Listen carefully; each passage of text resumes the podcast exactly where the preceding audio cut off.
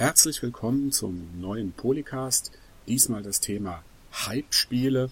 Ähm, und wir haben dazu eingeladen den Sven. Hallo. Und den Andi. Morgen. Und äh, ich bin der Andreas.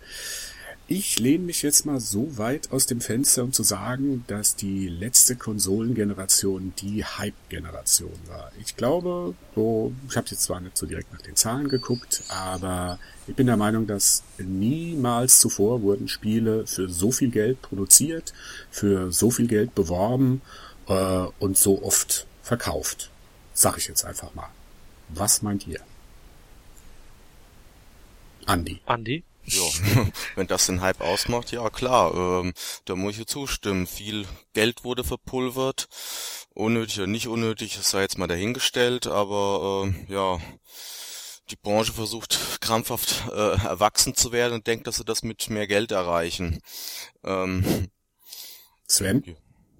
Also, wenn ich jetzt nur einfach von mir ausgehe, von meinem Kaufverhalten die letzten Jahre, dann glaube ich schon, dass, äh, dass sehr vieles gehypt wurde, weil es, wenn, wenn ich jetzt, gerade ich als skeptischer Mensch, äh, da sofort am ersten Tag mir ein Spiel kaufe, dann muss irgendein Hype funktionieren. Und äh, auch wenn ich dann am Schluss feststelle, dass das Spiel scheiße ist.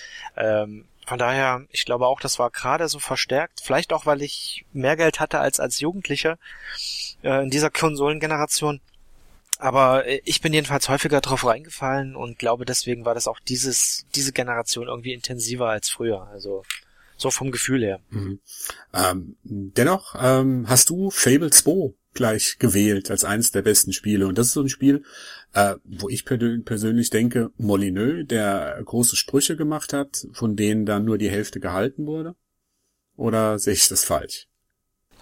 Ach Quatsch, siehst du falsch. Ähm, Fable 2 habe ich mir am ersten Tag gekauft. ja. ähm, ähm, ich glaube, ich hatte es sogar vorbestellt. Ähm, jedenfalls, äh, naja, bei dem Spiel ist es einfach so, ich mochte auch Teil 1 sehr gerne. Ähm, auch da gab es ja schon diese, diese großen Versprechungen, äh, was alles Tolles, Innovatives, Einzigartiges, Sensationelles drin ist. Und äh, ich, wachs, wachsende Bäume, genau. Ne? Wow. Ähm, wieder? Wow, sag ich nur. Wow. Ja, ja, natürlich. Ja. Und ach, da gab's äh, so viel und auch mit diesen, ach, mit der mit der Spielewelt und was weiß ich nicht noch. Ähm, aber am Schluss äh, irgendwie war es für mich jedenfalls nicht so der ausschlaggebende hm, Punkt, weil jetzt Teil 1 fand ich so von der von der Geschichte irgendwie schön, vielleicht auch ein bisschen traurig. Ähm, und Teil 2 fand ich halt irgendwie diesen diese Mischung aus ich kann mich in einer Fantasy-Mittelalterwelt kann ich mich austoben, mhm. ähm, kann, keine Ahnung, Häuser kaufen, kann äh, alles Mögliche erleben und gleichzeitig halt doch irgendwie einer Geschichte folgen, die, die spannend ist. Also mir, mhm. ich finde, fand halt eben diese Versprechung, die ich für mich aufgenommen habe, von diesem, vom Entwickler, von Molyneux und wen auch immer, äh, die also das, was ich aufgenommen habe, das wurde irgendwie erfüllt. Mhm. Ähm, und ich habe jetzt nicht irgendwelche großen Visionen äh, gesehen oder erhofft, äh, die da halt irgendwie zum Spiel werden, sondern ich habe einfach nur äh, naja, das wahrgenommen, mhm. was ich eigentlich haben wollte irgendwie. Und das kam, also ich war, auf, am Schluss war ich auf jeden Fall absolut zufrieden mit dem. Mhm. Es gab zwar eins, zwei Längen so zum Ende hin, aber insgesamt fand ich es halt wirklich ein richtig schönes, rundes Spiel. Und das alles, was danach kam, Fable 3, diese ganzen Ab diese zwei Ableger für äh, Xbox Live und was jetzt noch für die Xbox One kommt, hier diese Multiplayer-Gedöns-Scheiß, ähm, da denke ich halt, es ist komplett, also das Fable ist halt nicht mehr das, was es mal war und äh, mhm. der Hype ist für mich jetzt auf jeden Fall vorbei. Also da kommt auch nichts mehr nach Fable 2 in meinen Augen. ja. ja. Äh, bei den ganzen Hype-Spielen, da stellt sich halt bei mir die Frage, ob das einfach nur viel Rauch um nichts ist. Also ich muss sagen, mich hat Fable nie so gereizt und äh, kann man kann man sagen bei den Hype-Spielen, dass da doch viel, also wirklich viel Rauch um nichts, dass da äh, Spiele hochgejubelt werden, die äh, letztendlich doch gar nichts Neues bringen. Andi, du hast ja eben gesagt, dass krampfhaft versucht wird, erwachsen zu werden. Äh, ist das irgendwie, denkst du, dass das irgendwo gelungen ist? Ja, also jetzt Fable ist jetzt wirklich ein ganz besonderes Beispiel, weil ich bin auch ein Fable-Fan, also mehr vom mhm. ersten als vom zweiten Teil gewesen. Und ähm, da wurden viele Versprechungen gemacht, die nicht gehalten wurden, aber letztendlich war das egal. Fable war trotzdem ein tolles Spiel, äh, weil es so ein, ja, Rollenspielleiter, was man ganz leicht spielen konnte, was sehr leichtfüßig war, was nicht anstrengend war, was aber eine wunderschöne Welt geboten hat. Mhm. Ähm, ob jetzt äh, äh, Fable erfolgreicher, weniger erfolgreicher, erfolgreicher gewesen wäre, wenn es nicht gehabt worden wäre, das kann ich jetzt nicht sagen, aber ähm, war es überhaupt erfolgreich, der erste Es war Teil? erfolgreich, es war. Also Fable ja. 1 war auf alle Fälle erfolgreich. Bei Fable 2 bin ich mir jetzt nicht sicher, aber ich glaube auch. Also ich habe kurz, wenn ich da kurz einwerfen darf, ich habe mal kurz gegoogelt unter natürlich wieder vgcharts.com, ob die jetzt äh, so äh, solide sind, die Zahlen wissen wir nicht, aber das sind vier Millionen vier Millionen verkaufte äh, Exemplare für ein, für ein Spiel, das nur quasi exklusiv auf der Xbox, nachher kam es glaube ich noch für den PC raus, äh, rausgekommen ist, okay, finde ich. Also, vier also Millionen. Was mir aufgefallen ist damals, dass es beim Gamers Developer Choice Award eine Nominierung als bestes Spiel des Jahres, also Fable 2 bestes mhm. Spiel des Jahres bekommen hat, so völlig aus dem Nichts raus. Das heißt, das heißt, die Industrie stand auch hinter dem Spiel, mochte es auch. Ähm, ja, äh, bei Sven hat mich ein bisschen gewundert, dass er den Hund nicht erwähnt. Also äh, ich dachte, der Hund wäre der Grund gewesen. Der Hund, nein, zu dem Zeitpunkt hatte ich den Hund noch gar nicht. Sonst hätte ich auf jeden Fall den Hund erwähnt. Ja. Ähm, aber wenn ich jetzt so die Zahlen angucke, ich habe mir jetzt mal von den, also ist ja so, dass äh, so so ein Blockbuster, so ein Hype-Spiel ja mindestens eine Million verkaufte Exemplare hat, am besten noch das Zehnfache. Ähm, da, also für mich sind da auch oft so vollkommen überzogene Erwartungen, die man ins Spiel hat. Also wenn man zum Beispiel sagt, dass ein äh, Tomb Raider, das sich auch irgendwie drei Millionen Mal, also das letzte meine ich jetzt, äh, ich äh, glaube drei Millionen Mal verkauft hat, wo, wo man sagen will, wow, super Zahl, andere werden glücklich über sowas, aber das dann trotzdem von Square Enix als äh, eher so als Flop äh, gebucht wird, äh, da sind doch auch irgendwo die Relationen vollkommen äh, aus dem Ruder geraten, oder? Liegt halt daran, dass eben die Industrie, wie gesagt, das meinte ich mit dem Krampferversuch, mit mehr Geld äh, äh, erwachsen zu werden. Die denken halt, je mehr Geld sie reinpulvern, desto mehr Geld kriegen sie wieder rein, weil das Spiel dann ganz toll ist, in Anführungszeichen, und dann eben entsprechend viel Umsatz einfährt. Aber so einfach ist es nicht und in meiner, meinen Augen bewegt sich die Industrie da in eine völlig falsche Richtung, äh, weil es können nicht so viele Mega-Blockbuster in dem Volumen veröffentlicht werden, die entsprechend so viel Geld einfahren. Deshalb sind ja gerade hier in diesem Jahr sehr viele Spiele wie das letzte God of War, das letzte Gears of War, Tomb Raider wusste ich jetzt gar nicht, ja. Deshalb sind die baden gegangen, äh, ähm, obwohl die viel verkauft haben, aber sie haben halt zu viel gekostet vorher und das hat sich die Industrie selbst zuzuschreiben. Ich, ich denke ich denke auch, das ähm, liegt einfach daran, dass die die Industrie, die Spielebranche, dass die halt schon versucht, ähm, das Maximum irgendwo rauszuholen. Man schaut sich vielleicht ein bisschen zu sehr in der im Filmbusiness ähm, äh, irgendwie verschiedene Mechanismen ab. Ähm, ich glaube halt auch, dass diese das Aufbauen eines Hypes äh, wie, äh, gerade jetzt in der Spielebranche ein bisschen anders funktioniert ähm, und eigentlich auch dort viel emotionaler ähm, irgendwie wiedergegeben wird. Also ich, ich erinnere mich jetzt nur an Assassin's Creed oder ich habe mir zum Beispiel Far Cry 2, habe ich mir, was die 2? Ja, die 2 hatte ich mir sogar als ähm, äh, hatte ich mir sogar die Sammleredition vorbestellt, ähm, weil ich da irgendwie auch ein bisschen auf diesen Hype ähm, mich eingelassen habe. Und das war halt eben einfach von, von Ubisoft, die hatten schon im Vorfeld diese ganze Marketingmaschinerie anlaufen lassen, äh, mit dem der riesigen der riesigen Welt, Afrika und was weiß ich. Und das klang für mich halt schon sogar super toll. Und ähm, ich bin halt drauf reingefallen. Äh, und am Schluss war es dann, genauso auch bei Assassin's Creed, das hatte ich mir jetzt zwar nicht äh, bestellt, das gab es, glaube ich, damals als Testmuster, ich weiß es nicht. Ähm, jedenfalls, aber das war genau das gleiche, ein riesengroßer Hype und am Schluss war irgendwie nur Ernüchterung.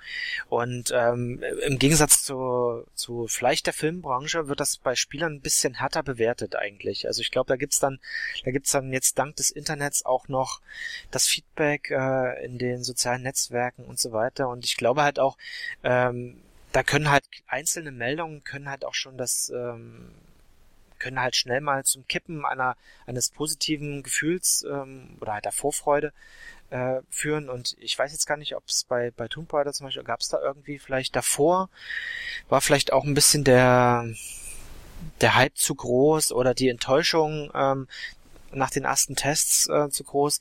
Also das eben, ähm, was ich eigentlich sagen wollte, ist, ich glaube halt, äh, das Aufbauen eines Hypes und ähm, ist halt viel riskanter, weil Kleinigkeiten, ähm, wie gesagt, das fängt schon bei den ersten schlechten Wertungen an. Davor vielleicht auch schon irgendwelche Geschichten so nach dem Motto, äh, die Entwickler haben, sind sexistisch oder oder sonst irgendwas, kann halt schon äh, auch so ein Hype zerstören, kann die Vorfreude kaputt machen. Und das äh, ist natürlich ein super riskantes Ding, wenn dann plötzlich die Verkaufszahlen einbrechen, Vorbestellungen gecancelt werden oder sonst irgendwas. Ja, also ich denke halt so ein so ein Hype ist nicht zwangsläufig ein äh, viel Rauch um nichts. Ich glaube, es gibt auch sehr viele äh, Hype-Spiele, die dann am Schluss irgendwo das gehalten haben oder zumindest auch die, die Leute so weit begeistert haben, ähm, dass man dann schon zu, zufrieden war. Mhm. Kann man, ähm, ja. Kann man, muss aber nicht, also es gibt auch viele Beispiele, wie gesagt, Far Cry 2 wäre für mich so das Paradebeispiel. Äh, ich fand das Spiel dann irgendwie danach richtig kacke, also mhm. mhm. da, wo ich dann als, da war ich schon sehr enttäuscht irgendwie, ja. Mhm. Äh, kann man im, beim Spielebereich einen Blockbuster, also einen Verkaufserfolg planen? Nein. Sorry. Nein. Ja. Warum also, Ich weiß nicht, ob ich das so pauschal Weil es nicht geht, weil es, weil es geht um eine Kunst, um, es geht darum, um ein Medium, es geht darum, ein Spiel zu machen, was Leuten Spaß machen soll. Call man kann Duty? sowas nicht auf so eine Form planen, wie die das versuchen. Aber GTA, ähm, Call of Duty sind für mich schon äh, geplante Blockbuster. Ja gut, ja, aber das sind, die beruhen auf Spielmechanismen, die äh, sich jetzt seit Jahren etabliert haben, wo die Leute sich auch dran gewöhnt haben. Ja, deswegen, genau deswegen ist es doch ein äh, ein Blockbuster, der äh, mehr oder weniger jetzt irgendwo schon auf dem, wie sagt man, auf dem Reißbrett entsteht. Also die, die, die Entwickler bei Rockstar, die wissen halt ganz genau, wir müssen das, das und das reinpacken, wir können noch Pseudo-Innovation reinhauen, wir machen eine riesengroße Welt und Flugzeuge und was weiß ich und schon haben wir dann im Prinzip den Blockbuster fertig. Ja, Call of Duty genau das gleiche. Wir nehmen brachiale Action, provo, provo, provokante Geschichte, ähm, jetzt mit Hund, ne? Ich muss mhm. es also zwangsläufig gut finden. Ja. Ähm, und schon ist eigentlich der Blockbuster vorprogrammiert. Nicht nur, weil es eine bekannte Marke ist, ja. Also, Doch, das ist äh, hauptsächlich eine bekannte Marke so. Wenn ja, da nicht gut, Call dann hätte aber auch draufstehen würde, wäre das Spiel nicht so erfolgreich. Naja, hm. aber dann hätte auch Tomb Raider ein Erfolg werden müssen. Nee, und Tomb Raider ist bei weitem nicht so eine so eine Marke, so will ich jetzt kaufen, wie das war das war's mal zu einer Zeit, wo die Branche noch nicht so groß war, ja. Aber das ist bei weitem nicht so eine Marke wie jetzt hier Call of Duty oder wie äh, Grand Theft Auto. Ja, man muss halt bedenken, dass äh, GTA oder ähm, Call of Duty ja seit Jahren gut laufende Marken sind. Bei Tomb Raider muss man ja sagen, die hatten die Marke voll gegen die Wand gefahren. Genau. Also das war, aber es gab dann war am Boden. mindestens zwei, ja, es gab aber mindestens zwei Spiele danach, äh, die, die sich auch sehr gut verkauft haben. Ja, aber die haben also sich war ja diese das waren bei Weitem aber nicht so diese super mega erfolgreichen Blockbuster wie die ersten Tomb Raiders ja. zu ihrer Zeit. Was, mich halt interessieren würde, was Square Enix wirklich erwartet hatte. Ich meine, ich habe ja anfangs gesagt, eigentlich hat sich das Spiel gut verkauft. Ja, also das sind ein paar Millionen abgesetzt worden, soweit ich weiß. Und eigentlich dürfte das äh, müsste jedes Entwicklerstudio damit zufrieden sein, ja. Da frage ich mich immer, ob das irgendwie so steuerliche Tricks sind, weißt du, dass man so unerwartete Verluste dann von der Steuer absetzt, wenn man einfach mal deklariert, das war ein Flop. Aber äh, aber ich will nur mal darauf zurückkommen, zurückkommen, kann man einen, einen Blockbuster jetzt planen? Ihr habt jetzt äh, so bekannte Serien genannt. Also so ein Spiel, was für mich so, wo für mich von vornherein klar war, das wird ein großer Hit, war Batman Arkham City. Also das, das gibt für, es war für mich irgendwie so der Blockbuster des guten Gewissens, sag ich mal. Ähm, das war ein Spiel, das ich kenne eigentlich niemand, der das Spiel blöd findet. Also selbst die, die das nicht gespielt haben, die sagen, ah, das ist bestimmt gut. Ja, da haben die doch äh, das Beste draus gemacht aus dem Ding. Das neun Millionen verkauft, Plattform. Aber war das nicht eher ein Überraschungshit? Ja, Moment. Äh, ich rede red ja jetzt von Arkham City. Ja, Arkham Asylum war der Vorgänger, wie gesagt. Da wurde das etabliert, im Grunde genommen das gleiche Spielprinzip, ja, aber es hat noch mal um einiges besser beim zweiten Teil funktioniert. War eins ins Spiel. Also bin immer noch hin und weg. Ich habe das eins der Spiele, die ich dieses Jahr oder letztes Jahr am meisten gespielt habe. Also Habt ihr es gespielt, oder? Ja, also ich, ich, ich habe schon gespielt. Also ich habe City nie durchgespielt, weil es mir irgendwann ein bisschen zu langatmig wurde, wenn ich ehrlich mhm. bin. Ich war von City nicht ganz so begeistert wie von Asylum. Aber äh, das ist ein bisschen, ja, was ein bisschen glücklich gelaufen. Zum einen, Asylum ist ja, glaube ich, zu dem Zeitpunkt rausgekommen, wo The Dark Knight groß im Kino draußen war. Mhm. Oder noch in Erinnerung war, ich glaube 2009 war das dann, ein Jahr mhm. später. Und äh, das heißt, die Leute waren heiß auf Batman, die Leute wollten Batman spielen. Und äh, die hatten halt einen Entwickler, also der Entwickler hat einfach seine Hausaufgaben gemacht. Mhm. Ich glaube nicht, dass das Spiel so gut geworden ist, weil es groß gehypt wurde. Ich, das Spiel ist so gut geworden, gut weil ist. der Entwickler einfach gut war. Mhm. Ja, ich glaube, das war aber eine Kombination. Du hast den, den, du hast den Hype aus dem Kino, du hast äh, ein sehr gutes Spiel, du hast eine wahrscheinlich gezielte Marketingkampagne, auch ähm, Richtung ähm, Richtung der Filmfans. Mhm. Und äh, dann natürlich auch ähm, aufgrund dieses Spielkonzepts hast du wahrscheinlich auch diese die Core Gamer gehabt, mhm. die die eigentlich äh, von dem Spiel bezeugt waren und das auch weitergetragen haben. Also dieses mhm. äh, so wie es funktioniert. Also ich glaube schon, dass ähm, das war halt so eine Kombination äh, aus gutem Timing äh, und geziel, mhm. zielgerichteter Marketingkampagne, weil sonst wäre das wahrscheinlich, wäre das einfach untergegangen. Ja. Batman-Spiel, dann sagst du, oh, wieder Lizenz, Superhelden, mhm. das kann ja irgendwie nur so äh, sein. Ne? Also ich glaube schon, dass es war ähm, doch beabsichtigt, würde ich schon so ganz spontan würde ich schon sagen, mhm. dass das nichts Zufälliges ist. Reden wir, dann genau. reden wir hier vom perfekten Hype eigentlich. Das ist ein Spiel, wo, wo der Inhalt, der Produktionsaufwand, die Qualität perfekt in die Zeit reingepasst hat, perfekt äh, in die Marketingkampagne, alles gut gelaufen. So das ist wie, wie Nintendo und Pokémon. Naja, aber man schaut sich's mal an, ja, kurz vor Weihnachten. Kleine Kinder gibt's immer, ja, genau. Ja, aber kurz vor Weihnachten hauen die halt Pokémon X und Y raus, äh, dazu noch passende 3DS-Bundles und was weiß ich. Und das Ding geht ab, ja. Die Verkaufszahlen waren noch, war das nicht irgendwie so kurz über GTA 5? Weiß, ähm, ich, weiß nicht, GTA 5 ja, hat ja. jetzt, jetzt schon äh, über 20 Millionen verkauft. Also. Mhm, aber die waren also mit Pokémon eher ähnlich beeindruckende Zahlen oder jetzt auch das äh, Zelda für für die Wii U ähm, erhöht einfach mal die Verkaufszahlen für die Konsole um 200 Prozent. Also das sind halt ähm, bestimmte Marken, die glaube ich irgendwie immer gehen. Also hm. weiß nicht. Und dann natürlich das Timing, ja. Also ich sehe ich sehe jetzt hier, ähm, wenn sowas Ende Oktober rauskommt oder überhaupt im Oktober, äh, dann ist es halt schon so dieses Prä-Weihnachten, wo man dann, mhm. also das Weihnachtsgeschäft, wo man äh, einfach so ein gutes Timing hat. Das ist wie, wie Sachen halt vor, in Amerika, wie heißt das hier, diese, diese Konsumfeste, wo halt auch viel rausgehauen wird. Das ist doch auch dieses, die haben so viele Konsumfeste. Ja, ja, genau. Aber es ist halt bestimmte, bestimmte gute Zeitpunkte oder halt Call of Duty immer irgendwie vor Weihnachten, ja. Also das ist, ich glaube, das sind halt eben äh, schon diese diese ganz überlegten Strategien, äh, wo man sich, wo man keine unnötigen Risiken eingehen möchte. Also mhm. ich glaube jedenfalls trotzdem, Hypes werden zum Großteil schon ja. Also, geplant. Äh, weshalb ich halt ja. meinte mit dem geplant, äh, ähm, äh, das hört sich halt für mich immer so an, man kann halt ein Spiel, egal in welcher Qualität, halt mit Hype erfolgreich machen. Sowas naja, das wohl. Ja. ja, ja, sowas wie GTA, hm. die haben auch ihre Hausaufgaben gemacht, die haben da Zeug reingesteckt, das, das ist zum Teil schon unglaublich. Ja. Hm. Und deshalb haben die auch irgendwie ihren Erfolg verdient. Ja. Äh, ähm, das einzige Phänomen, Anführungszeichen, wo man halt merkt, die Serie wird immer schlechter, aber die Verkaufszahlen werden immer größer, ist Call of Duty.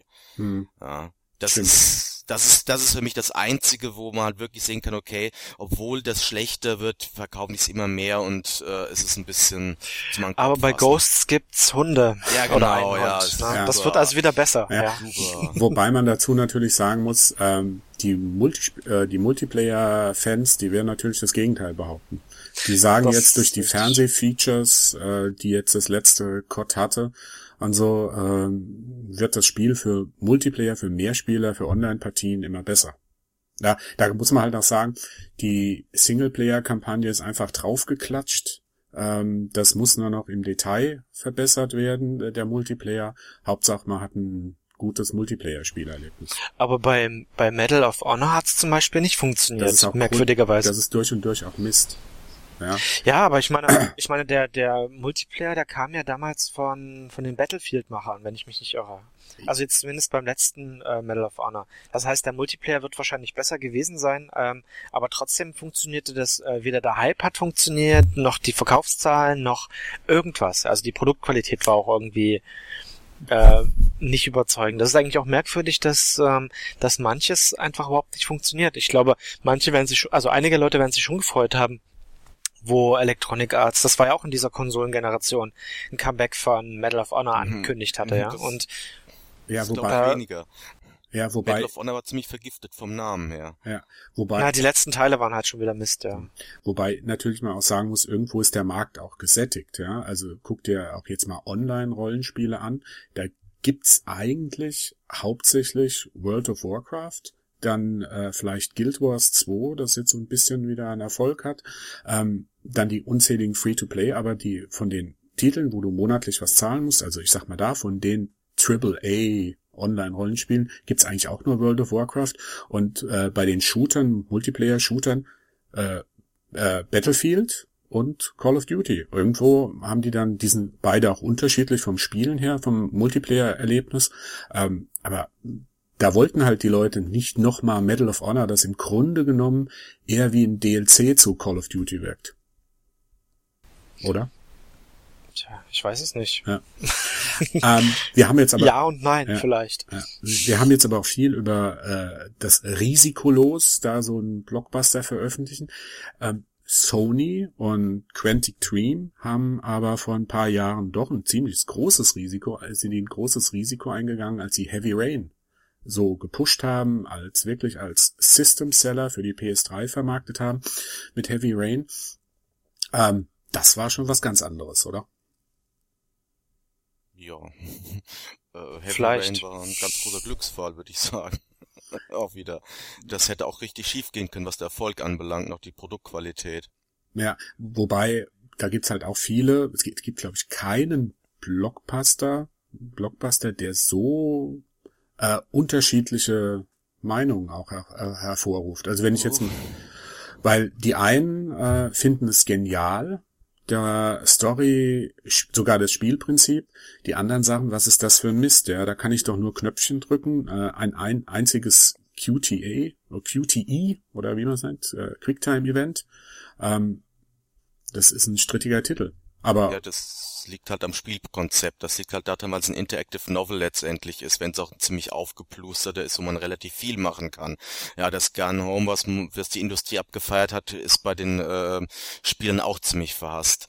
Hm. Ähm, das ist halt so, weil man eben kaum was spielt. Leute fragen sich, ist das noch ein Spiel oder ist das ein Film? Hätte das als Film genauso funktioniert, ja. Und äh, die Leute, die es halt wirklich toll finden, die sich wirklich mit dem Spiel beschäftigt haben, die sagen halt, um Gottes Willen, das hätte als Film nie und nimmer funktioniert warum nicht? Weil äh, man eben zum Teil so Szenen hat, äh, also gerade die eine Szene, wo diesen Pseudopriester da in seiner Wohnung auflauert, wo der, wo der die ganzen Kreuze äh, in Mhm. seinem Haus äh, aufhängen hat, ja. Da gibt's ja eine ganz bestimmte Szene, die ich jetzt nicht spoilern will, aber die würde nie und nimmer in einem anderen Spiel, also man sich freier bewegen kann und auch nicht in einem passiven Film, würde nicht funktionieren, würde nicht dieselbe äh, Wirkung beim Spieler erzielen, ja. Ähm, das ist halt der der der äh, die die Quantic Dream hat halt geschafft ähm, wirklich mit ganz einfachen Kommandos mit ganz einfachen Joypad Kommandos dem Spieler ein Gefühl zu geben okay du bist da jetzt mittendrin du spielst das jetzt obwohl man eigentlich gar nicht wirklich spielt und das ist die Aufgabe eines Interactive Novels fertig Mhm. Ich, ich denke auch, es war für viele eine, eine Art Neugierde. Ähm, man, man hört, man hört halt diesen, also man hat, da wär- wären wir wieder halt bei dem Hype, ja, also das Spiel wurde irgendwie gehypt, dann auch dieses Mysterium, was ist das nun, kann man das spielen, ist das jetzt nur ein Film, kann ich da eingreifen, was, ich habe diese vielen Möglichkeiten, ähm, de, die Handlung zu beeinflussen, es gibt mehrere Enden und ich glaube, das ist halt auch diese, diese Neugierde, die zu einem Hype führt, führte. Das ist halt, also ich sehe es immer bei mir, ähm, wenn, wenn mich halt ein, ein Spielkonzept interessiert, wenn mich eine Story interessiert, wenn mich vielleicht auch die, ähm, das Universum, was dort gesponnen wird, äh, interessiert, äh, dann kann ich mich schon sch relativ schnell auf äh, drauf einlassen und dann bin ich halt gehypt. Und ich glaube bei bei Heavy Rain war das so irgendwie einfach so ein so ein Hype der gekommen ist aus der Neugierde heraus ja. Ähm, was, was könnte das sein? Es ist kein konventionelles Action-Adventure. Es, es, fühlt sich gegebenenfalls äh, an wie was Neues. Es ist von den Fahrenheit-Machern, mhm. ne, also es ist weiter, weiter gesponnen, die ganze Sache. Ähm, ich glaube, das ist halt sehr, sehr viel Neugierde und, und äh, Interesse gewesen. Und auch, äh, würde ich vielleicht sogar sagen, ähm, sogar von einem ja, von so einem Casual Gamer Zielgruppen Ding. Also, mhm. dass, dass es halt auch viele äh, gereizt hat, die eigentlich gar nicht viel mit Spielen am Hut mhm. hatten, ähm, die vielleicht mehr so die Cineasten sind, die Filmfreunde, Serienfreunde, wie auch immer. Ähm, ich glaube, dass, dass äh, die haben das schon geschafft, irgendwie eine neue Zielgruppe ein bisschen anzusprechen damit mhm. und da halt auch dadurch vielleicht Verkau Verkaufszahlen entsprechend, ja. Wobei das Spiel natürlich auch das anspricht, was Andy gleich gerade am Anfang gesagt hat, ähm, diese Sehnsucht nach dem Erwachsenwerden von Spielen. Äh, mhm. gibt wenig Spiele, die, die so mit dem äh, Erwachsenwerden, also mit dem äh, intelligente Geschichten, intelligente Botschaften äh, zu vermitteln, wie, wie zum Beispiel das Heavy Rain. Ja, also da muss ich aber auch gleich einwerfen. Also äh, ähm, es ist ja nicht so, dass äh, Heavy Rain das erste Spiel äh, war, das sowas probiert hat. Ja? Hm. Äh, Gerade in den 90er Jahren, äh, wo CD-ROM-Laufwerke, äh, äh, ähm, hm. äh, wo sich jeder ein CD-ROM-Laufwerk leisten konnte, Spiele auf CD erschienen sind, da gab es ja lauter solche Interactive Movies, Interactive Novels, wo man eine erwachsene Geschichte an Casual Gamer vermitteln wollte, indem man halt eben das Spielprinzip aufs Minimum reduziert, man halt nur irgendwelche Entscheidungen treffen muss oder nur irgendwelche Knöpfchen drücken muss. Und die Spiele waren eigentlich durch die Bank weg alle Mist. Ja. Hm. Ähm, äh, die haben halt jetzt hier schon bei Heavy Rain schon ein bisschen mehr gemacht. Sie haben halt wirklich geschafft, eine interessante Geschichte zu machen, die viele Leute anspricht. Sie haben es technisch, ist es sehr aufwendig. Ja, ich glaube, viele Leute hat gefallen, dass es eben nicht irgendeine gefilmte, äh, äh gefilmter Mist mit irgendwelchen schlechten Schauspielern ist, mhm. sondern dass es halt wirklich eine hochkomplexe Polygongrafik ist. Ja. Und äh, ähm, und ja, es ist äh, die Entscheidung, man, man konnte halt wirklich sich äh, auf verschiedene Art und Weise entscheiden. Es kann jeder sterben, es kann jeder überleben, so nach dem Motto, das haben sie richtig gemacht. Und, äh, und halt, ähm, auch wenn Fahrenheit nicht komplett unumstritten war, aber ich glaube, es hat letztendlich viel mehr Fans gehabt als hm. Gegner. Hm. Und das haben sich halt die Leute gemerkt einfach. Ja, Heavy Rain hat ein Alleinstellungsmerkmal gehabt, lange Zeit in dieser Konsolengeneration. Wobei man dazu natürlich sagen, was sagt das jetzt auch über die Konsolengeneration aus, wenn man ähm, gar nicht versucht, so äh, intelligente Geschichten zu erzählen oder so, oder? Bin ich da jetzt, schieße ich da übers Ziel hinaus jetzt? Also ich finde jetzt äh, Hype, und das Thema war ja Hype, Hype hat nicht zwangsläufig was mit intelligenten Geschichten zu tun. Wie hieß nochmal der Shooter ähm, von dem deutschen Studio, was hier so... Ops. Ja, genau. Ja. Na, da wären wir doch halt auch wieder so beim Paradebeispiel dafür, dass, dass äh, auch die Vorschusslorbeeren äh, dann ein bisschen auf Anspruch äh, münzen, äh, auch technisch eigentlich gut gemacht, äh, alles. Und trotzdem ist das Ding ja eigentlich gefloppt, also ähm, verhältnismäßig. Also ich glaube, die Verkaufszahlen waren ja auch nicht so toll. Mhm. Da, ich meine, das ist natürlich ein anderes Genre als ähm, Heavy Rain, aber hm, ich glaube halt nicht, dass gute Stories Garant sind für auch einen Erfolg. Also ganz im Gegenteil ja, eigentlich, ne?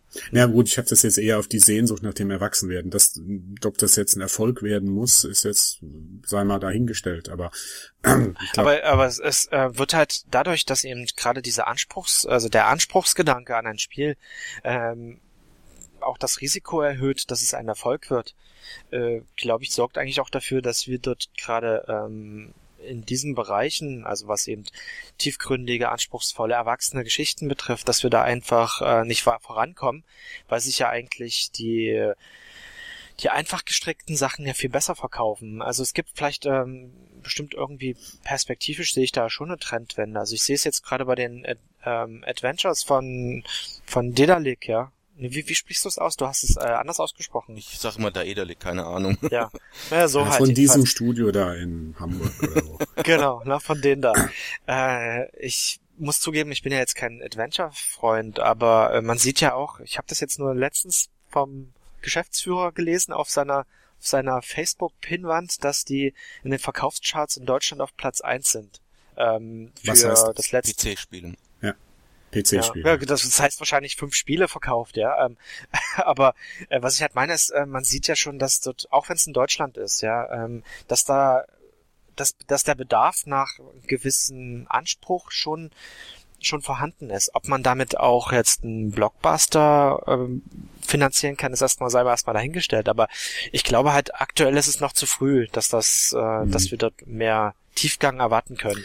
Wobei, weil es einfach kein zu riskant ist, glaube ich. Ja, wobei ich natürlich jetzt sage, wenn du das Geld hast, je mehr Geld du da vielleicht so, je mehr Leute, je mehr talentierte Leute oder äh, du da hast, hast du natürlich mit so Blockbuster-Titeln auch mehr Möglichkeiten, äh, keine Kompromisse zu machen, um ein, um ein wirklich gutes, intelligentes Spiel zu machen. Klar, die kleinen Titel, ob das jetzt äh, To the Moon ist jetzt kein Konsolenspiel, aber PC-Spiel, das auch Emotionen erzeugt hat und so weiter. Da finde ich schon, hat so ein, so ein großer Titel auch schon viele Möglichkeiten, um da das aufzuholen, weil das sind ja die Titel, die letztendlich dann auch vom äh, von der normalen Presse aufgegriffen werden, aufge, aufgegriffen werden, wie zum Beispiel jetzt GTA, ähm, das äh, oder Beyond, können wir ja vielleicht gleich nochmal, ähm, die, die ähm, auch besprochen werden außerhalb von des Spielejournalismus. Und das ist halt auch wieder so ein Prozess, finde ich, ähm, um so ein, um dieses Medium Videospiele ein bisschen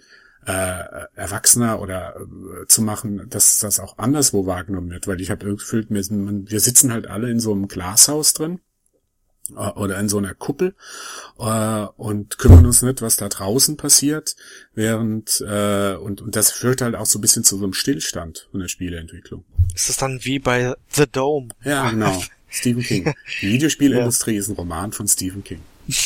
Ich hab's gewusst. Ja, ja. Ähm, ja. Aber apropos Risiko, ähm, Heavy Rain äh, war äh, war erfolgreich, äh, 2,5 Millionen. Ich habe jetzt mal von allen Sachen hier die, die Verkaufszahlen rausgesucht. Ähm, bei Beyond scheint das Ganze nicht zu funktionieren. Wohl ja jeder sagt, es ist doch im Grunde genommen das gleiche Spiel. Ähm, ich habe es jetzt durchgespielt, ich habe ja auch für Polygamia was geschrieben. Ich finde, Beyond äh, fällt deutlich ab gegenüber Heavy Rain. Andy, du hast auch Zumindest ich hab's, ja. ich hab's gestern zur Hälfte gespielt, also ich finde den Qualitätsunterschied jetzt nicht dramatisch. Ich finde es auch noch. nicht so gut wie Heavy Rain, ja. okay. mhm. ähm, aber ähm, ja, ich denk mal, vielleicht haben sich da viele Leute, äh, äh, also viele Leute kritisieren es momentan. Für erfolgreich, äh, ob es jetzt erfolgreich wird, kann ich nicht sagen, aber viele kritisieren es momentan. Und ich glaube, es kritisieren deshalb momentan so viele Leute, weil es vom Spielerischen so ist wie Heavy Rain und nicht so einen Schritt gemacht hat wie von Fahrenheit zu Heavy mhm. Rain. Ja. Es ist wirklich das Gleiche, nur mit einer anderen Geschichte und und zum Teil eben auch schlechte. Also gerade diese diese äh, wie man die äh, Steuerung äh, die also die die die Controllerbewegung macht das hat bei weitem nicht das gleiche Feeling über Heavy Rain. Aber gerade bei den Actionsequenzen das fühlt sich viel zu steif an finde ich. Ja, vor allem ist es ja eigentlich noch mal vereinfacht worden. Also ja, du wirst das das wirst du später noch merken. Ich glaube du hast noch keine ähm, ich weiß nicht, wie weit du bist, aber wenn ich jetzt zu viel sag, ähm, einmal im Einsatz, wo du wie Sam Fisher äh, durch die durch die Ruinen hechtest. Das Toll, da, jetzt hast du hier gespoilert. Na, das, ich habe doch nicht gespoilert. Das hast du noch nicht. Also da, da fällt's halt extrem auf. Ähm, ja, mir ist halt, was mir, mir aufgefallen ist, war eine Szene am Anfang bei dem Training, wo man, äh, wo sie versucht haben, so bisschen so Ego-Shooter-mäßig, dass man sich an Wände lehnen kann und das hat überhaupt nicht funktioniert. Da haben sie versucht, irgendwie das Heavy Rain-Prinzip mit normalen Spielen zu vermixen und wenn du mir das so erzählst, haben sie dann später das dann mit, mit Splinter Cell versucht und das, das geht natürlich nicht. Und mhm. äh, ähm, da, da, da verstehe ich halt auch nicht, wieso sie das machen, weil ein Interactive Novel sollte um Gottes Willen nicht andere Spielprinzipe äh, kopieren. Vor allem soll es eine Geschichte erzählen und äh, ja. wenn du da als äh, so eine Actionsequenz setzt, äh, da wird ja nichts erzählt. Da wird ja einfach nur, wo in anderen Spielen das Spielprinzip jetzt punkten soll, äh, ist es ein Stillstand. Ja, ja, ich weiß, was du meinst. In einer Szene, da war ich auch schon da, die, die war auch sehr langatmig, weil es da eigentlich nur darum ging, dass ich irgendwo hingegangen bin und mich vorgekämpft habe und von der Geschichte ist da nicht viel passiert. Ich glaube, ich weiß, was du meinst. Ja. Hm. Okay, aber, aber, mal ehrlich, ist das eigentlich überhaupt noch ein Hype gewesen um das Spiel? Ah, hallo, also Ellen Page. Ja, aber aber ich muss sagen jetzt, äh, die ich habe hab da gar nicht die mal so viel in Frankreich, in Paris haben sie oder wo haben sie extra eine große Premiere gemacht, wie eine Filmpremiere von dem Ganzen. Kann ich mich nicht erinnern, dass es vorher gab. Das ist wirklich kaputt. Sven? Na gut. Ja, das weiß ich nicht, aber äh, nee, ich war jetzt nur ein bisschen verwundert, weil äh, ich habe jetzt ehrlich gesagt nicht viel vom vom Hype mitbekommen und könnte nicht mal aus dem Kopf sagen, wann das Spiel überhaupt rausgekommen ist. Wann es ungefähr rausgekommen ist, weiß ich, aber wenn wenn das wenn ich das nicht auf den Tag genau sagen kann, dann ist der Hype zumindest an mir vorbeigegangen. Und, und ich mag eigentlich das Studio und äh, die Demo hat mir jetzt auch gut gefallen. Also naja. Ja, na gut. Ja, ich wollte euch nicht unterbrechen. Ja. Ich, ich höre nee, nur zu. nee, nee, das ist ja, ähm, stimmt ja so. Ähm, aber wir haben ja noch ein äh, Spiel hier, ähm, bei dem findet auch großes Risiko einge eingegangen von äh, Take-Two, beziehungsweise 2K äh, und Irrational Games mit Bioshock Infinite. Ähm, da war, habe ich auch gedacht, Hype. Ich, ich war in der Preview gewesen in, bei, äh, bei 2K, habe mir das Spiel da schon ein paar Stunden angeguckt, war hin, also hin und weg gewesen. Hab gedacht, das wird jetzt ein Riesenhit, das kam auch groß in den Handel, ähm, auch äh, relativ günstig, muss man sagen. Ähm, aber der Hype um Bioshock Infinite fand ich, war schon so nach einer Woche, nachdem es draußen war, äh, weg. Dann, da kam so ein bisschen Häme fand ich. Da wo sie gesagt, ach, was soll das? Man hat so eine intelligente Geschichte, man hat so ein intelligentes Szenario und da macht man nur einen dummen Shooter draus. Ja, habe ich nicht so empfunden. Ja, nee, das ist, das ist, also was mit Bioshock Infinite hier passiert momentan, das würde ich fast schon als unfair bezeichnen. Also der, der momentane Gipfel ist ja, was eine amerikanische Webseite gemacht hat, die das Spiel mit äh, zuerst mit neun von zehn Punkten äh, bewertet hat. Und jetzt haben die hier quasi ein Redesign, wo sie jetzt die äh, Tester quasi nochmal eine zweite Meinung abgeben können. Da hat jetzt ein anderer Tester eine 4 von 10 gegeben, das Spiel wirklich richtig fertig gemacht, aber wirklich richtig, richtig fertig gemacht. Also nicht nur, dass es eben dummer Shooter sei, sondern auch, dass die Geschichte einfach nur toller Blödsinn wäre. Ja. Und da gibt's ganz viele Leserkommentare, die dem nur beipflichten und ich verstehe es überhaupt nicht.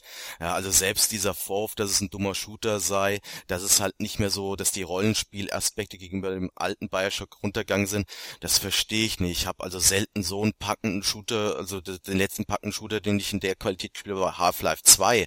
Mhm. Ja, ich war völlig hin und weg in jedweder Hinsicht, egal ob Story, spielerisch, ob vom vom, vom Art Design sowieso Musik und hin und her. Also ich verstehe es nicht. Ich, ich also stößt bei mir auch auf, auch auf Unverständnis. Ich habe, ähm, weil gerade jetzt Bioshock eins fand Szenario toll, Story toll, aber Spiel hat mich sehr, fand ich so lala und im zweiten, da haben die schon eine Schippe draufgelegt. Also äh, durch die Dimensionstore, die du öffnen kannst, durch die, äh, ich sag mal Seilbahn, wie heißt ja, ja. ja, oder so. Die, okay, da kann man sagen, das hätte man ein paar Level, äh, ein paar Abschnitten hätte man das noch stärker einbinden sollen. Aber wenn ich an diesen ich glaube, das ist fast das Finale, da will ich jetzt nicht so sehr spoilern, wo es um die Verteidigung eines Schiffes geht, ja. ja. Ähm, was du da alles einsetzen kannst, da, also, da äh, kackt bei mir jedes äh, Call of Duty ab äh, ja. und ich fand es auch abwechslungsreich. Und was viele so, wo ich überhaupt äh, das nicht verstehen kann, ist, äh, dass sie sagen, warum nur ein dummer Shooter? Ich meine, man muss mal gucken, um was es geht. Es geht hier um einen Ex-Soldaten, der als Spion äh, in einen Bürgerkrieg quasi hineingezogen wird. Es geht um Krieg. Es geht um Tod, ja. es geht um Gewalt. Äh, was erwarten die in Point, Point and Click Adventure? Da hätte man eine andere Geschichte erzählen müssen. Ja, für, für mich ist es immer wichtig, dass eine, dass ein Spiel oder ein Film sehr homogen ist. Ja, und wenn ich schon mal das Thema hab Krieg, dann kann ich nicht erwarten, dass ich da ähm, was weiß ich, äh, ein Jump'n'Run draus mache oder sowas. Ja. Das war aber schön, finde ich. ja, aber äh, es das war dann sowas wie Metal Slug, oder? Es hat für mich rundherum es hat für mich rundherum gepasst, dass äh, dass da dieser Soldat natürlich nur zu dem, der ist ja auch da muss man auch aufpassen, äh, man muss, äh, dass ich jetzt nichts spoilere, aber dass er zu so einfachen Mitteln greift. Ja, dass er halt ballert, dass er erst schießt und dann redet. Ja. So. Und äh, also kann ich nicht verstehen. Und vor allem, ich, ich lehne mich jetzt auch so weit aus dem Fenster, es gibt ja immer diesen Spruch, ähm, der Citizen Kane der Videospiele. Ich finde, Bioshock Infinite hat mit Citizen Kane, dem Film von Orson Welles, äh, mehr gemein als so manch anderes Spiel. Es geht um den amerikanischen Traum. Es geht im Grunde genommen um eine Gestalt, die sich äh, durch wahnsinnig viel Reichtum zu einem quasi Herrscher aufschwingt. Und ähm, jetzt mal ganz grob nur, aber die vielen Themen, die in Bioshock Infinite drin sind, äh, da träumen doch andere, äh, da, das wissen andere äh, Spieldesigner doch gar nicht, was man alles in ein Spiel reinpacken kann. Also vielleicht war es zu viel gewesen. Aber ja, nee, die, die Leute, die es nicht mögen, sagen, es war zu wenig. Die Leute, die wirklich, die, die, die, die, die, die beschweren sich darüber, dass die Spielmechanik zu simpel sei und dass eben Bioshock, der Vorgänger, eben halt, also sehr viele Kommentare bei diesem Bericht, den ich gerade erwähnt habe, äh, schreiben Was ist das wirklich, für eine Seite? Weißt du? Das, äh, das war, das war GameSpot war das. Ah, okay. Äh, äh, sehr viele Kommentare haben da wirklich geschrieben, ja, also 4 von 10 ist bisschen harsch, ist ja nicht ein gutes Spiel, es ist halt nur ein schlechtes Spiel gegenüber Bioshock 1. Hm. Das ist, äh, das, das sagen eigentlich die meisten und das, also hm. ich, ich verstehe es halt nicht. Es mag, also ich kann mich jetzt, ich, ich will jetzt nicht die Spielmechaniken von Bioshock und Bioshock Infinite jetzt direkt miteinander vergleichen, aber ähm, ich hatte jetzt nicht das, ich hatte eher das Gefühl gehabt, dass ich bei Bioshock 1 viel zu sehr tricksen kann, weil ich sowieso hm. ständig wieder wiederbelebt werde, hm. äh, während ich bei Bioshock Infinite, äh, da werden ja die Gegner kriegen wieder mehr Energie dazu, wenn ich mhm. mal sterbe und so Zeug. Da, ich, da hatte ich eher das Gefühl, ich muss mich mehr anstrengen, ich muss hier mehr Power reinstecken, während ich bei Bioshock, da konnte ich mich halt, da konnte ich mich durchschummeln irgendwie. Hm. Und deshalb verstehe ich verstehe es halt nicht. Das lässt uns ratlos zurück. Äh, im, gerade im Vergleich, Last of Us kam ja kurze Zeit später raus, ist bei uns überhaupt nicht äh, in, in die Liste gekommen. Kann ich ja schon ja. mal so weit verraten. Äh, ich fand im Vergleich auch Last of Us, äh, das war ein kleines Filmchen gegenüber Bioshock Infinite. Weil Last of Us spielerisch vollkommen langweilig. Also selten ja, so, so ein monotones Spiel. Sehen, ja, also ich fand's sehr monoton. Also du bist in diesen Killing Room rein, hast dann äh, deine per Stealth äh, alle erledigt und bist weiter. Mehr ist da in dem Spiel nicht passiert. Ja. Also das, aber die Geschichte war schön, oder? Ja gut, also ich fand die hm. Geschichte war schön, aber die vielleicht jetzt auch den den Vor Vorwurf, den man Infinite machen kann. Also finde ich immer noch, dass für einen normalen Spieler, ja, also dass in Bioshock Infinite einfach viel zu viel drin war. Du hast dich auf viel zu viele Sachen, ach, wenn man denkt, da dieses Columbia, die sich gerade direkt bezieht auf die äh, Weltausstellung in Chicago um die Jahrhundertwende. Ähm, oder dieses äh, die ganzen Themen, die da drin sind, ob das jetzt amerikanische Geschichte ist, gibt ja das ist ja ein betont linker Shooter, wenn man so will, ja. Also vielleicht so ein Trendsetter, muss man bedenken. Im Film gibt's ja auch so äh, wie Elysium, sogar White House Down, würde ich ja eher als linke Shooter äh, bezeichnen, die gar nicht mal so dieses äh, rechts äh, populistische da benutzen oder diese Law and Order, was normalerweise in Action-Spielen oder Filmen drin ist, wie zum Beispiel Call of Duty. Aber das heißt, ähm, White House Down ist links, ja. Ich habe jetzt eher, hier äh, ja. Achso, ten, tendenziell, weil dann müsste ja eigentlich das äh, Olympus Has Fallen, müsste dann eigentlich eher der äh, auch Weißes Haus und rechts tendiert. Das aber, aber hallo. Olympus Has Fallen ist ähm, ja sehr konservativ, sag ich mal dazu. ja, es ist aber witzig. Okay, ja. nee, nee okay, aber das ist jetzt nur, nur so gedacht, wo, wo, wo ich bei Bioshock Infinite muss man ganz klar sagen, wenn man das mit Call of Duty vergleicht, ja, die Call of Duty diese heuchlerische äh, ja, oder Medal of Honor, diese heuchlerische Militär, heuchlerische Militärkritik, die da vielleicht so ein bisschen drin ist, ähm, aber im Grunde genommen ja nur aussagt, Krieg ist geil und Bioshock Infinite ist halt deutlich ernster, deutlich düsterer, deutlich kritischer damit, ja.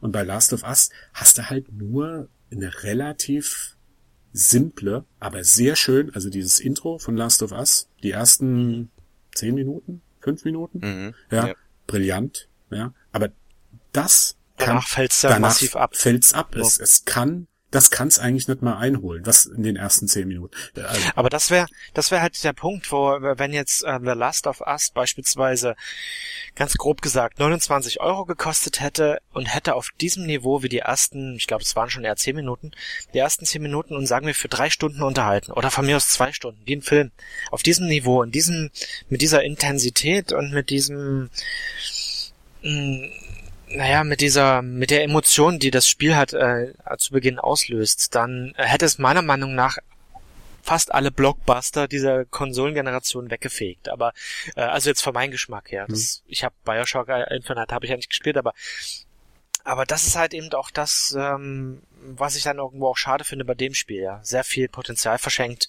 äh, weil, weil es so sehr in die Länge gestreckt wird mit Elementen, die die so beliebig sind, ja, mhm. also mit Spielelementen. Mhm. irgendwie schade eigentlich, ja, dass das ja, letztendlich hat es sich aber ausgezahlt. Also wenn man so die wieder auf die Verkaufszahlen, wieder auf die Verkaufszahlen zurückkommt. Äh, es sei ihnen ja gegönnt. Ja. ja, war Last of Us deutlich erfolgreicher als Bioshock Infinite. Das äh, Last of Us nur für eine Plattform über drei Millionen verkauft, Bioshock Infinite unter drei Millionen auf allen Plattformen. Ja, aber ich also, weiß nicht, vielleicht liegt es auch an der Uncharted-Reihe davor? Ja. Nee, nee, nee, nee, nee, also ich, ich, ich muss, ich weiß ja nicht, habt ihr, habt ihr überhaupt The Last of Us durchgespielt? Ja, ja, klar. Okay, ähm, also meiner Meinung nach, ja, also das wird, es ist ein, der, der Shooter an sich ist relativ langweilig, ja, okay, da passiert eh nicht so viel. Aber ich finde, das Spiel zieht am Schluss nochmal richtig schön an. Also es kommt ja dann eine Passage, wo man dann mal das Mädchen spielt und ab hm. da wird das Spiel bedeutend besser, fände ich, hm. wieder. Ähm, das heißt, nur die ersten zehn Minuten, das finde ich jetzt ein bisschen, das fände ich jetzt ein bisschen sehr unfair, dass nee. danach schlechter wird. Nee, das war so nicht gemeint. Ja. ich fand halt und, also, ersten, und äh, ja. was, was ich auch noch sagen wollte, warum das Spiel, glaube ich, so erfolgreich ist, es ist halt äh, besonders bei Videospielen ist der äh, Zombie- oder Infizierten halt noch lange nicht rum. Hm. The Walking Dead war eines der erfolgreichsten Spiele, wo komischerweise keiner äh, wie bei Heavy Rain gemeckert hat, öh, da kann man ja nichts spielen, ja. Hm. Äh, ähm, sondern das war erfolgreich, weil es wirklich eine packende Geschichte mit Zombies war. Und The Last of Us ist genau das gleiche. Es ist eine packende, eine sehr gut erzählte Geschichte mit einem sehr, sehr runden Ende. Das Ende, das hm. fand ich fast mhm. schon besser als den Anfang. Hm. Äh, ähm, äh, wo es halt aber auch eben um äh, äh, Apokalypse und Welt ist kaputt und hin und her und Spieler stehen anscheinend dazu. Aber, aber ich glaube halt trotzdem, dass die, die, ja, wie soll man sagen, diese Diskrepanz zwischen, zwischen Story und äh, Spielkonzept ähm, war mir einfach bei Last of Us ja. zu groß. Ne? Ja, also ja, das dieses, das, äh, wenn das halt einfach ein bisschen sich nicht so lange gezogen hätte, bis einfache Sachen einer Geschichte passieren, ja, ja. Es hm. hat sich gezogen wie Kaugummi und auch und äh, das äh, immer das Gleiche zu machen, das ist einfach irgendwo, äh, wo ich einfach sage, das ist schade. Das fand ich bei bei Uncharted 2 beispielsweise war der Mix in meinen Augen viel besser genau. äh, zwischen Story und Action. Uncharted genau. 3 war schon wieder irgendwie ein bisschen zu sehr Richtung äh, Last of Us vom, für meinen Geschmack. Und ich glaube, da hätte, hätten einfach die Entwickler sagen müssen, wir kürzen das ähm, die Mission, wir machen das einfach mhm. ein bisschen knackiger und ein bisschen runder und dann wäre das eigentlich auch aber ich meine, das Ding war eh ein Erfolg, also von daher ist es. das Problem war mehr, dass äh, ähm, Uncharted 2, Uncharted 3, da waren die Höhepunkte, wenn man selbst gespielt hat, auf dem fahrenden Zug, in dem brennenden ja. Haus und so weiter. Bei The Last of Us sind die Höhepunkte Zwischensequenzen. Und das ja, ist was, was eben. ich dem Spiel ein bisschen vorwerfe. Ja. ja. Naughty Dog, also das ist der Entwickler von den Uncharted, Last of Us, wer es nicht weiß, äh, hat da äh, die Balance ein bisschen verloren. Ja, denke ja. ich auch. Ja. Äh, also halt Aber noch auf einem Niveau, wo andere Entwickler von träumen. Also das muss man ja auch mal dazu sagen, dass die, dass die ja noch äh, weit, weit weg sind vom vom Durchschnitt oder so. Aber es ist halt, ähm, das ist dann wieder dieses äh, typische Rumgenörkle auf auf hohem Niveau. Also da äh, ist es auf jeden Fall gehört mit zu den besten Spielen eigentlich jetzt meiner Meinung nach auch. Aber nicht bei uns. Ähm, was? Aber nee, nee, das ist richtig. Aber ich meine so, äh, wenn man jetzt die Top 100 der besten Spiele nehmen würde. Knapp 99. Würde ich, würde ich vielleicht, äh, genau. Ja. Naja. Ja, halten, naja, ein bisschen weiter von halt, Halten wir doch zum Abschluss fest, alles wird besser mit Zombies. Oder? Dann, also ja. ein, ein Tipp an jeden Entwickler. Call of Duty mit einer Singleplayer-Kampagne mit Zombies. Gibt's okay. ja schon im Mehrspieler. Alles mit Zombies. Alles wird gut. Vielleicht ein Zombie als äh, Hauptdarsteller, das gab's noch nicht so doch, häufig. Ich glaub, doch, doch, bei Borderlands 2 kommt jetzt ein DLC, glaube ich, raus mit einem untoten Hauptdarsteller. Naja, wurde mal Zeit. Ja. ja. Es gab da auch noch dieses eine Spiel, ähm, das habe ich sogar noch für den PC rum. Ja, ich irgendwo. weiß. Ich weiß aber nicht mal, wie es heißt. Hm, Ist doch in Deutschland indiziert. Genau, ich hab's äh, aus Großbritannien irgendwo. Aha. Liegt's ja rum. Nee, ja, naja, wie auch immer. Gut. Nie weiter gespielt.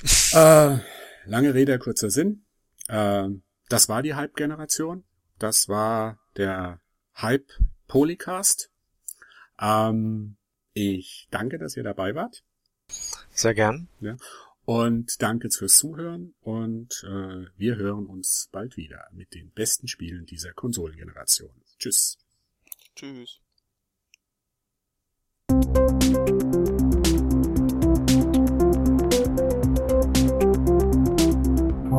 collapse.